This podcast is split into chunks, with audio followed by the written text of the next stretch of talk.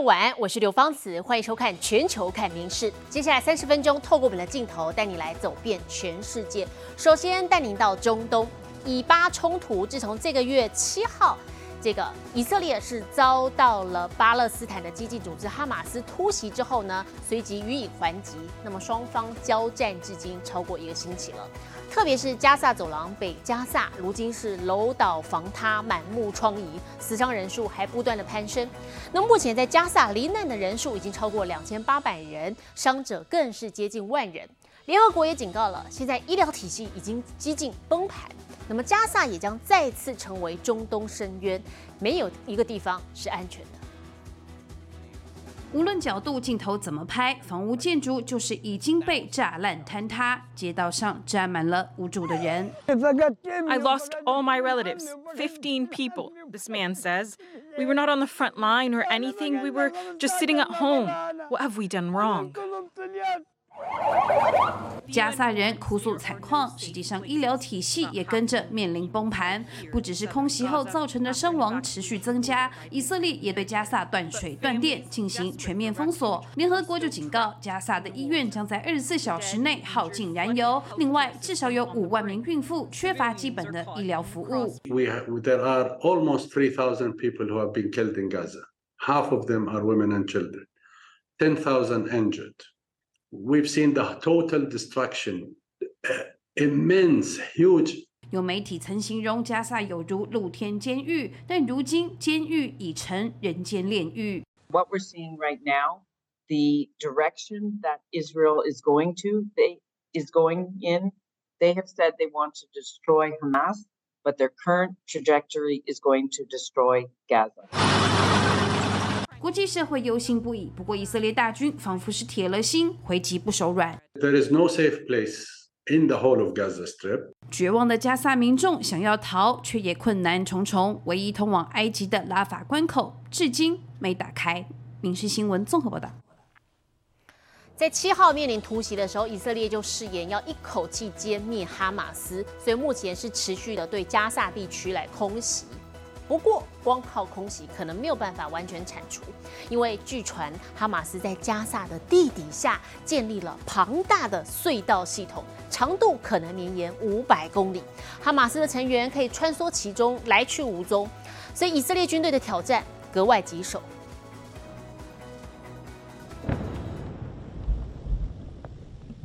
硝烟弥漫，炮声隆隆，以军轰炸加萨十六号持续不间断。弹药针一次达标，摧毁巴勒斯坦激进组织哈马斯可能不容易，因为据传哈马斯在加萨不到四百平方公里的面积，竟建立了绵延五百公里长的地下隧道系统。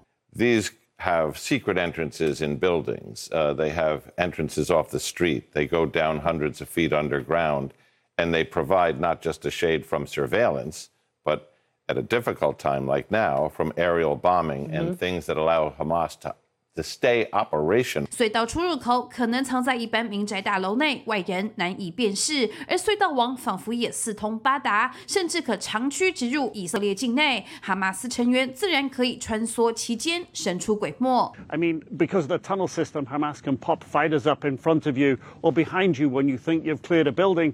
They come out of a tunnel behind you. So it really is nerve-wracking. But what Israel has been has become better attuned to is detecting where the tunnels are by by monitoring sounds from within the ground. 九年前，美国媒体 CNN 也曾跟着以军下探神秘隧道。Uh, I guess tunnel was built for relatively short people because if you stand up, you're going to hit your head.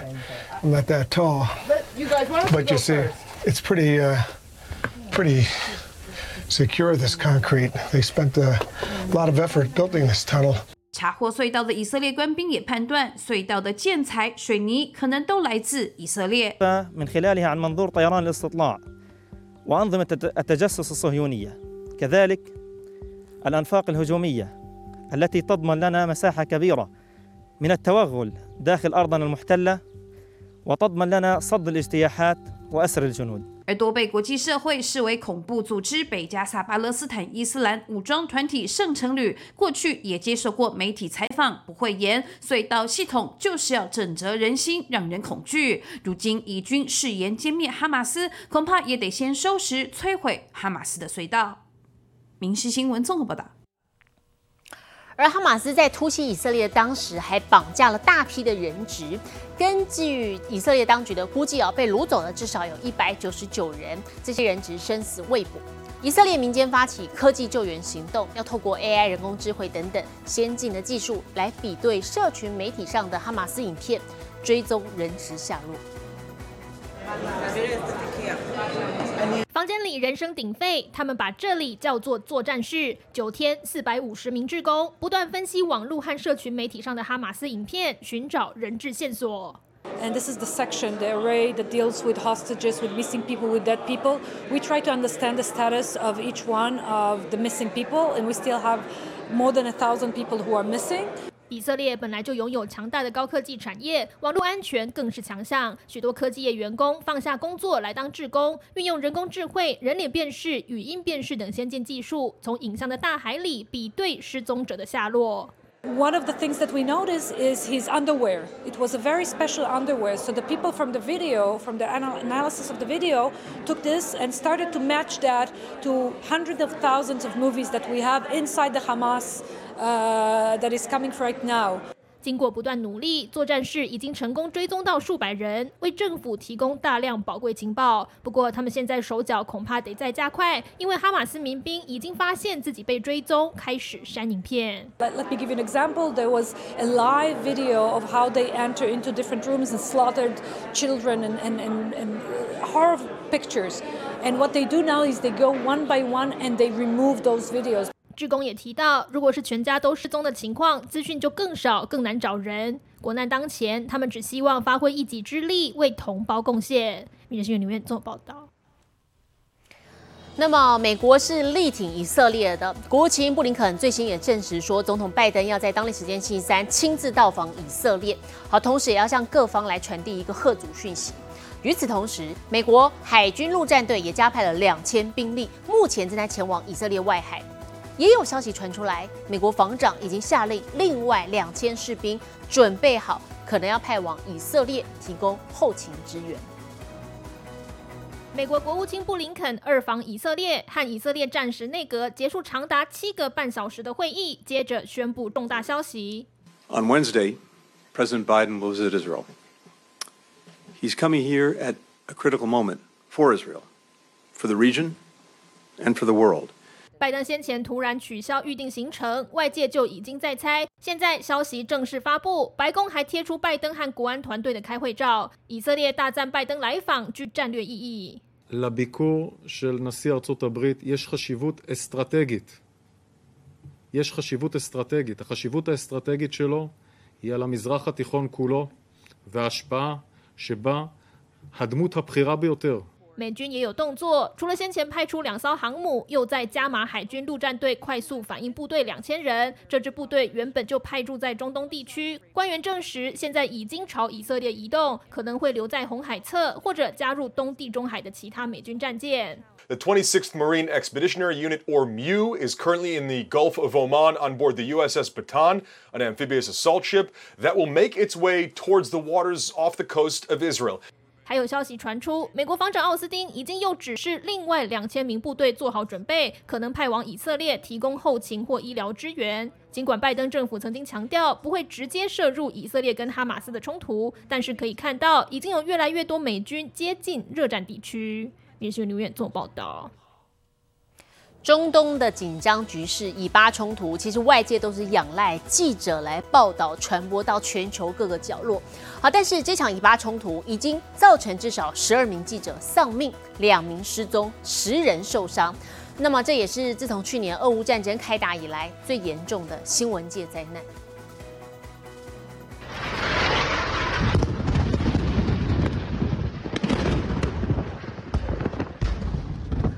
美国媒体 CNN 驻加萨北部的记者记录七号以来的惊险逃难旅程。ابني يشعر بالرعب خافش يا بابا خافش خافش أقول له لا تخاف يا بني لا تخاف لكن الحقيقة هي أنا خائف جدا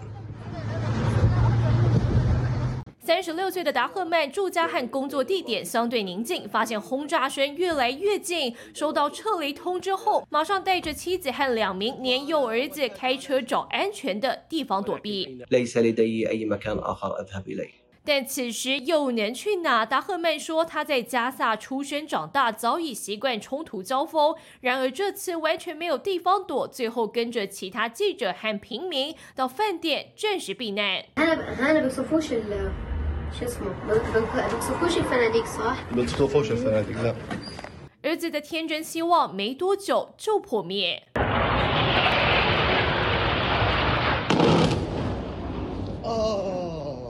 饭店对面大楼遭飞弹击中，威力震碎大厅玻璃。这天到饭店包扎的伤者正巧是记者的亲戚，眼看饭店早晚成为空袭目标，达赫曼只得带着家人继续往南跑。他说：“加萨不像以色列有高科技防御系统拦截飞弹，空袭下来几乎死路一条。”美国保护记者委员会表示，这波冲突以来已有至少十二名记者丧命，是俄乌战争后最严重的记者死伤。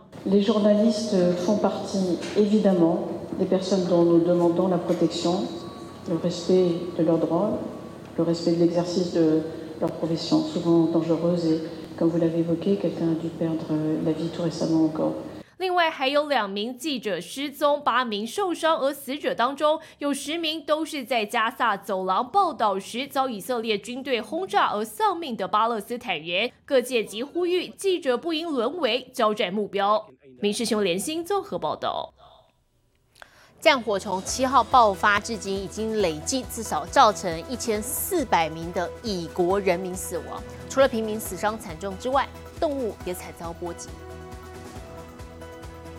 可爱的小兔子，还有鸡、小狗，甚至是山羊，这些全都是受战火波及的动物。巴勒斯坦激进组织哈马斯七号突袭以色列，南部多个村庄遭到血洗屠城，村民死的死，逃的逃，农村已是一片死寂，徒留许多无助动物。We take out all the wild animals from the petting zoo and uh, domestic animals from uh, private homes. 还好当地动保团体自发进入，逐户搜索，拯救这些小生命。We are coming here to all the kibbutzes in the area with the permission of the army, with uh, security around us, and take all the domestic animals and wild animals which we can find. We take it out to safe area. 在这距离加萨约五公里小农村的动物园中，浣熊整个脸埋到碗中，吃得津津有味。工作人员还带来天竺鼠、狐猴等动物，它们也全是战火下的受害者。这座农村当时也是哈马斯首波攻击目标之一。 זאת מתוך הבנה שבמצב הלחימה יהיה מאוד מאוד קשה לתת את התנאים הנדרשים לחיות האלה, וכמובן יש חשש שהם יברחו וימותו או יהפכו להיות מינים פולשים. 战争不止平民受害，动物一样饱受摧残。还好无情战火下还是有温暖。民事新闻陈以婷综合报道。日本三一大地震导致福岛第一核电厂的核废水爆量了，那么当局决定稀释之后，从今年八月开始排放入海。好，但是中国为了抗议，随即宣布全面禁运日本的水产。如今俄罗斯也宣布了要跟中国站在一块儿，禁止日本海鲜进口。日本政府接获了消息，除了表示遗憾之外呢，也向俄罗斯政府喊话，希望可以尽快的撤回禁令。日本福岛核废水在八月底入海，引发邻近的中国强烈反弹，全面封杀日本水产，以示抗议。没想到这一头的中日水产大战还没打完，如今俄罗斯也宣布跟进。放射性物質の検査方法等について説明を行いました。まあ、さらに日本産水産物の安全性等についても科学的根拠に基づいた説明を行ったと丁寧に対応してきたところですけれども輸入規制措置を強化 するっていうのは、まあ、不当であり極めて遺憾だと。十六号，俄罗斯的卫生当局宣布，从当天开始加入中国的对日水产管制。日本农林水产大臣以及经济产业大臣接到消息，先后召开记者会，表达遗憾。 声称无法接受俄罗斯的片面决定。去年日本对俄出口的水产总额约为二点八亿日元，只占整体出口海鲜的百分之零点一，因此相关管制和中国相比影响相当轻微。不过日本政府还是要求俄罗斯尽快解除禁令。民事新闻综合报道。体坛消息来看的是，澳洲籍的 F1 车手里卡多，他今年呢因为撞车导致左手腕骨折，今天终于伤愈复出，特别选在美国田纳西的百老汇大街上演一场精彩甩尾秀。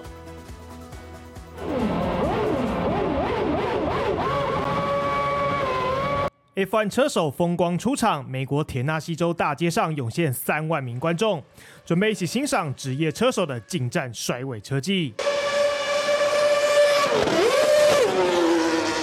在田纳西州的百老汇大街尽情漂移，澳洲 F1 车手 Daniel r i c a r d o 走过伤势，重新回到 F1 座舱，还在从没想过的热闹街道上演拿手的铁甜圈甩尾。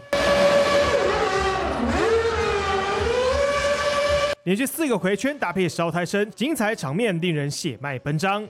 伤愈复出之后，Ricardo 能在这样特殊的环境驾驶心爱的 F1 赛车表演，让他倍感新鲜。It was, I feel like Broadway is always pretty wild, but today was extra wild because there was a lot of y'all out here, and uh, yeah, everything, streets, rooftops, and uh, it was cool to put on a show here for everyone. So I never thought I'd drive an F1 car down here, so that's pretty awesome. 生涯曾夺下八次分站冠军的 Ricardo，今年八月撞车导致左手腕骨折， 历经两个月的休养重返赛道，即将代表 AlphaTauri 车队出战美国大奖赛。民事新闻综合报道。位于日本长野县松本城的这个是日本知名的古迹名城之一。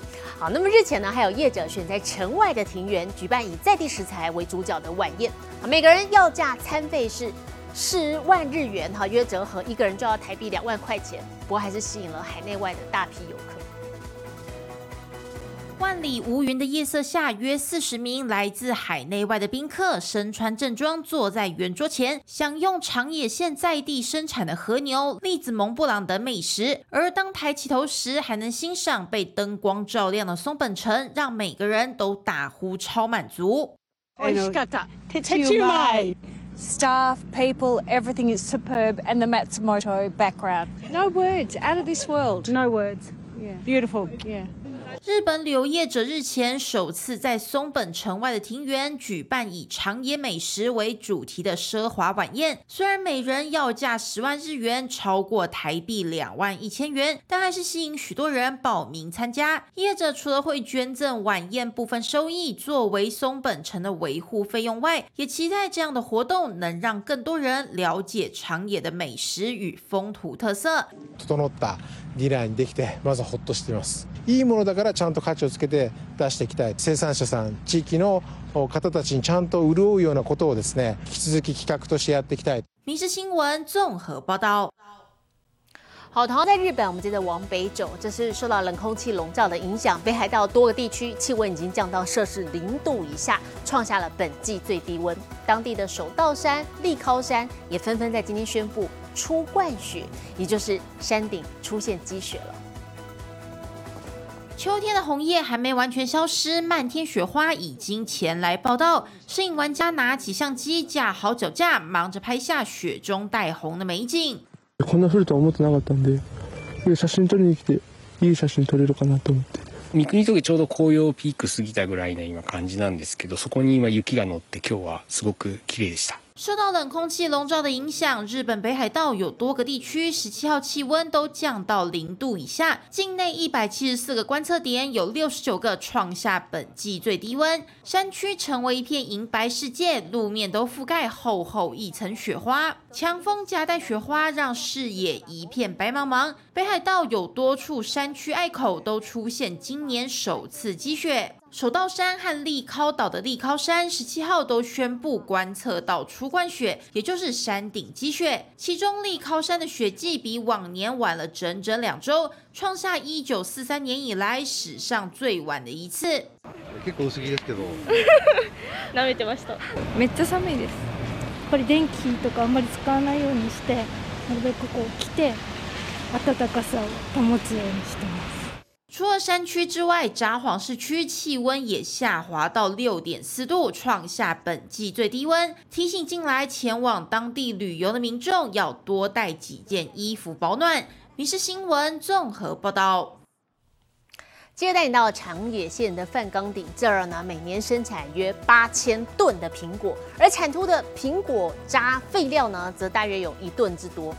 就有曾经在水果加工厂工作的业者觉得这样好浪费哦，就突发奇想，把这些苹果渣晒干磨成粉，好没有想到可以取代部分的聚氨酯，制作成合成皮革。